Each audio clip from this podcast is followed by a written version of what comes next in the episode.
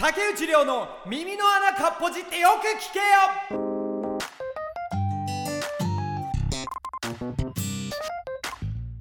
いやーバカみたいですね。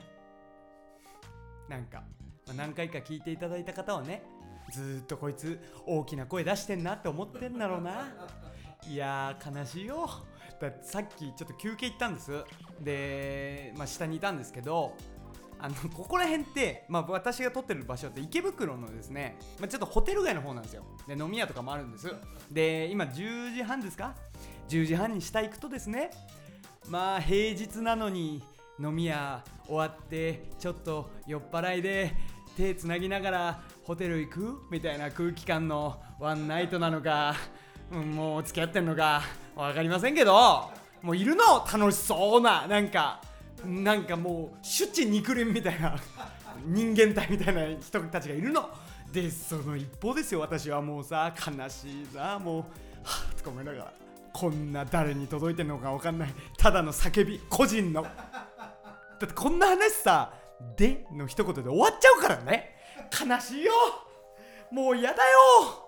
腹立つわと思って。でだんだんだからその歩いてる人にムカついてくるもんね。なんか思いっきり足とかバーンとか蹴ってあげようかなとか思うもんね。はあとかね。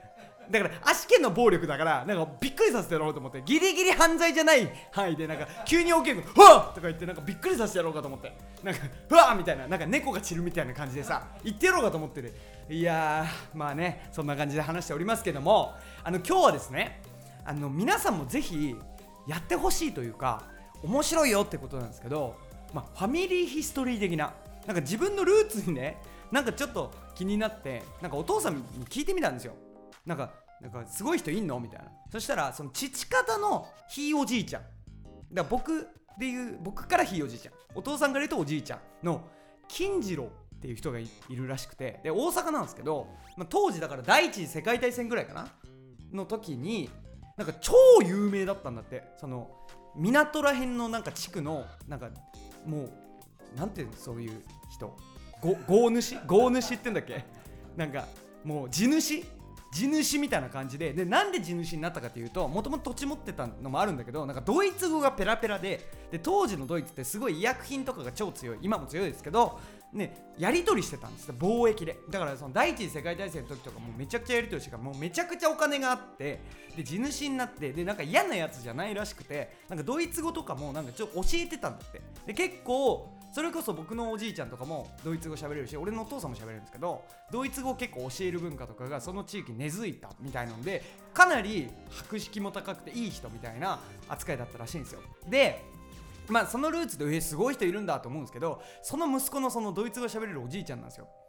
金次郎の息子ですよね。こいつがですね もう今亡くなったからそのあんま言うのもあれなんですけど僕孫から大嫌いなんですよ。最悪なの。本当に嫌なの。本当に嫌いなの。いやこれあんまりいないじゃないですかおじいちゃん嫌いって。あのねもう僕がだから幼稚園の時かな。僕が幼稚園の時に兄貴と将棋をしてたんですよ。で将棋しててなんか兄貴が勝っちゃったんだって。でしたら急にですよ。そ の名前ちょっと覚えてないんですけどおじいちゃん。金次郎の息子。金次郎ジュニア。金次郎ジュニアがその金次郎ジュニアがねその将棋盤をうわーってあの巨人の星のお父さんみたいにわーってひっくり返してこんなもんは知らんって言ったんだって。で俺それ見てたの。でうわやばと思って。で超当時のその幼稚園生のその竹内くんはちゃんと正義を持って言わないといけないからおじいちゃんダメだよって。その負けを認めないとダメだよって言った瞬間におじいちゃんが「うせえガキが!」って言われたの。怖すぎない？よ大泣き。幼稚園もうおじいちゃんにキレられるなんてないから大泣き。ってか大人にそんな大きな声で怒られないから。でしかも正しいことやってると思ってるからね。で今で言うとその電車で切れるやばいおじさんと一緒なわけよ。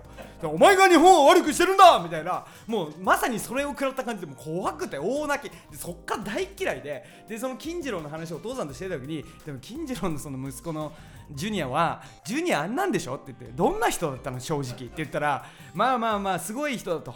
まあ確かにそういう将棋の事件もあったしもう一個その猫事件っていうのがあって猫が大嫌いだったんだと。で犬飼っててその犬にめちゃくちゃちょっかい出すから猫がすごい野良猫ですよ。すごい嫌いだったんです。ってだから猫吹きってのをやろうって子供たちに言い出してこの猫吹きってのがあの猫捕まえるじゃないですか。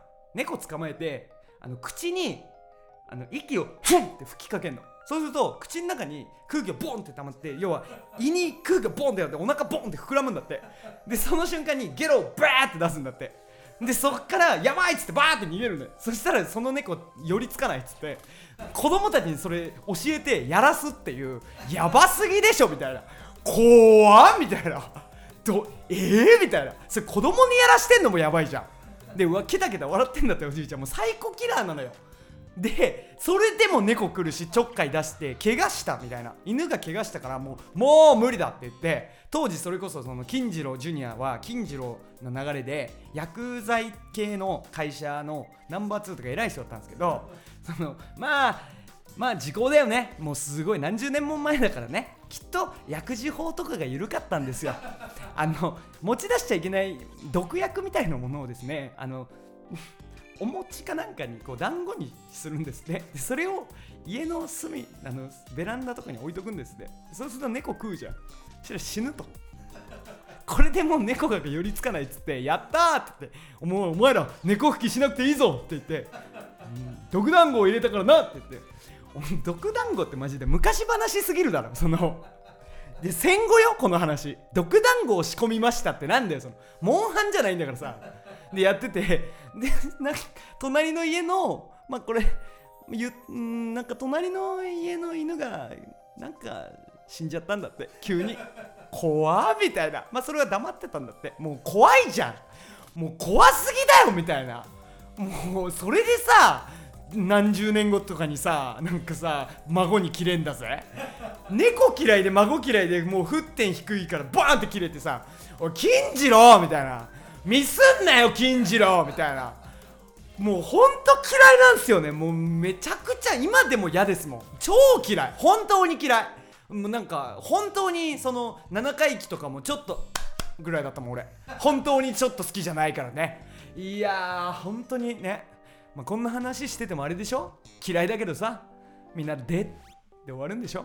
ああもうなんだよ。何がファミリーヒストリーしてくださいねだよ。バカじゃないの？しないよ誰も。